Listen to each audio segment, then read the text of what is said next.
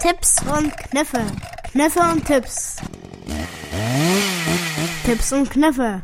Ja, meine Damen und Herren, Tipps und Kniffe jetzt hier wieder im Frühstücksradio mit Spaß. Und heute wollen wir uns einem Problem widmen, das sich aufgeteilt hat zwischen Umweltbewusstsein und Mobilität. Viele von euch wissen, dass es nicht gut für die Umwelt ist, wenn man zum Beispiel immer mit dem Flugzeug innerhalb der Stadt rumfliegt, Einkaufen fährt. einkaufen fährt. Hm. Und das ist nicht gut für die Umwelt und überhaupt Mobilität ist nicht gut für die Umwelt. Lieber anrufen oder eine Postkarte schreiben, aber manchmal ist das unmöglich.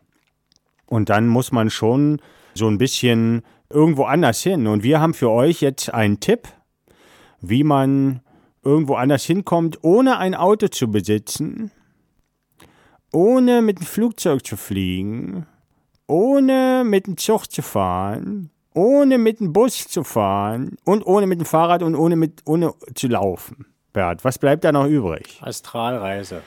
Ja, das stimmt. Aber wer richtig aufgepasst hat, habe ich ja gesagt, ohne ein Auto zu besitzen. Ach so. Also man kann natürlich dann mit dem Auto fahren. Aber wie fahre ich mit dem Auto, wenn ich umweltbewusst bin und kein Auto besitze? Bert. Man mietet sich eins. Richtig, Oder man stiehlt sich eins. Das ist auch noch eine Möglichkeit, das wollen wir hier aber jetzt nicht ansprechen. Man kann sich ein Auto leihen.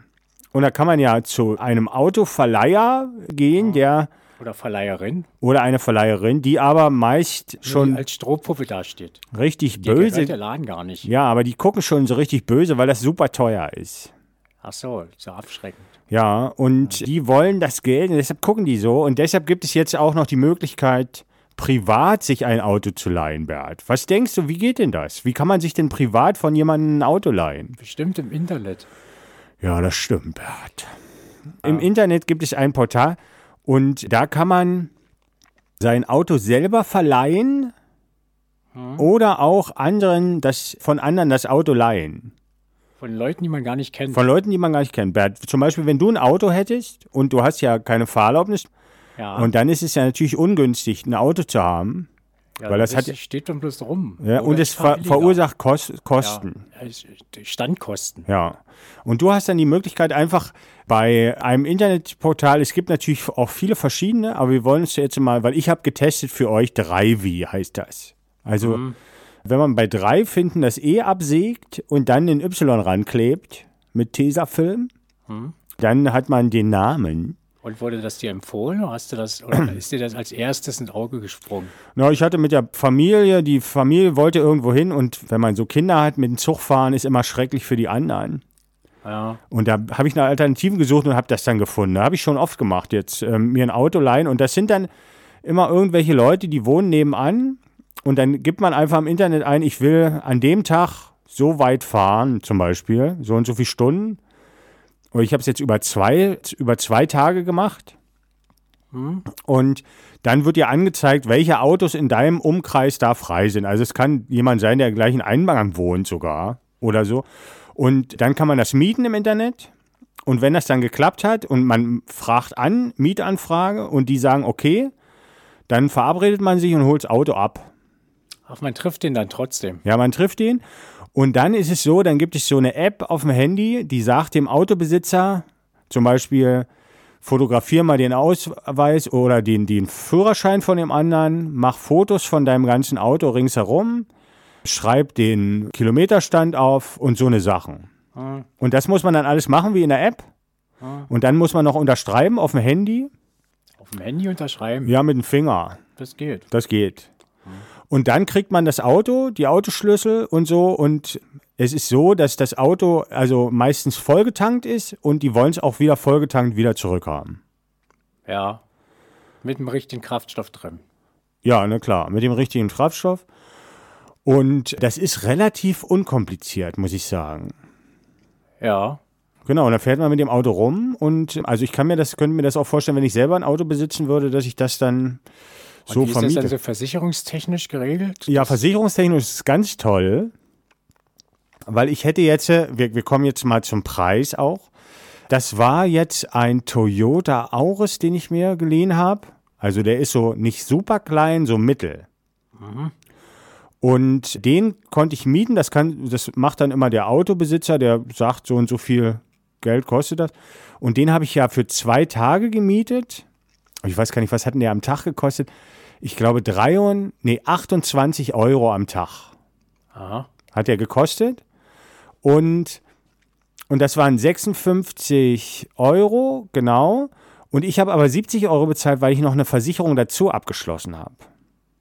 Automatisch, ja. Nee, nicht automatisch. Automatisch ist der versichert und du hast eine Haftung, glaube ich, von mit, also so eine Beteiligung von 400 Euro oder, oder von 800 Euro, glaube ich.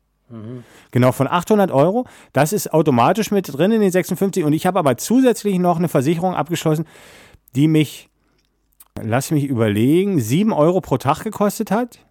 Und da habe ich bloß eine Selbstbeteiligung von 80 Euro hätte ich da gehabt. Also wenn ich das Auto zu Klump gefahren hätte, dann hätte ich mich mit 80 Euro bloß beteiligen müssen.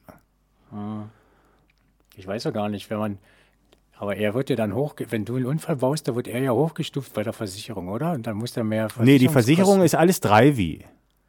Das ist ja keine Haftpflichtversicherung, Ach so. weißt du? Aha. Ich weiß gar nicht, wie das läuft mit der Haftpflicht, aber irgendwie ist das auch geregelt. Ja, gut. Genau, das schließt man dann alles ab und es ist halt super. Plus tanken dann nochmal halt, ne? Ja, ja, ne, genau. Also du musst das, was du verfahren bist, musst du auch, musst du auch tanken. Und es ist halt sehr unkompliziert. Also wenn man sich jetzt bei einem Nachbarn das Auto leihen würde, den man so ein bisschen kennt, müsste man wahrscheinlich noch mehr kommunizieren. Und man hätte ein schlechtes Gewissen, wenn man eine Beule reingefunden hat. Dann sieht man den noch jeden Tag und dann guckt ihr den immer so an. Naja, wenn du eine Beule reinfährst, dann muss das ja, dann wird das ja auch dann in der Werkstatt gemacht und so. Da hast, du- das weiß ich nicht. Das passiert ja auch hin und wieder mal. Ja, ja. Und man hat dann aber auch meistens Auto, also es gibt ja so Leute, die sind so sehr Liebhaber, Autoliebhaber und die putzen das Auto von früh bis spät.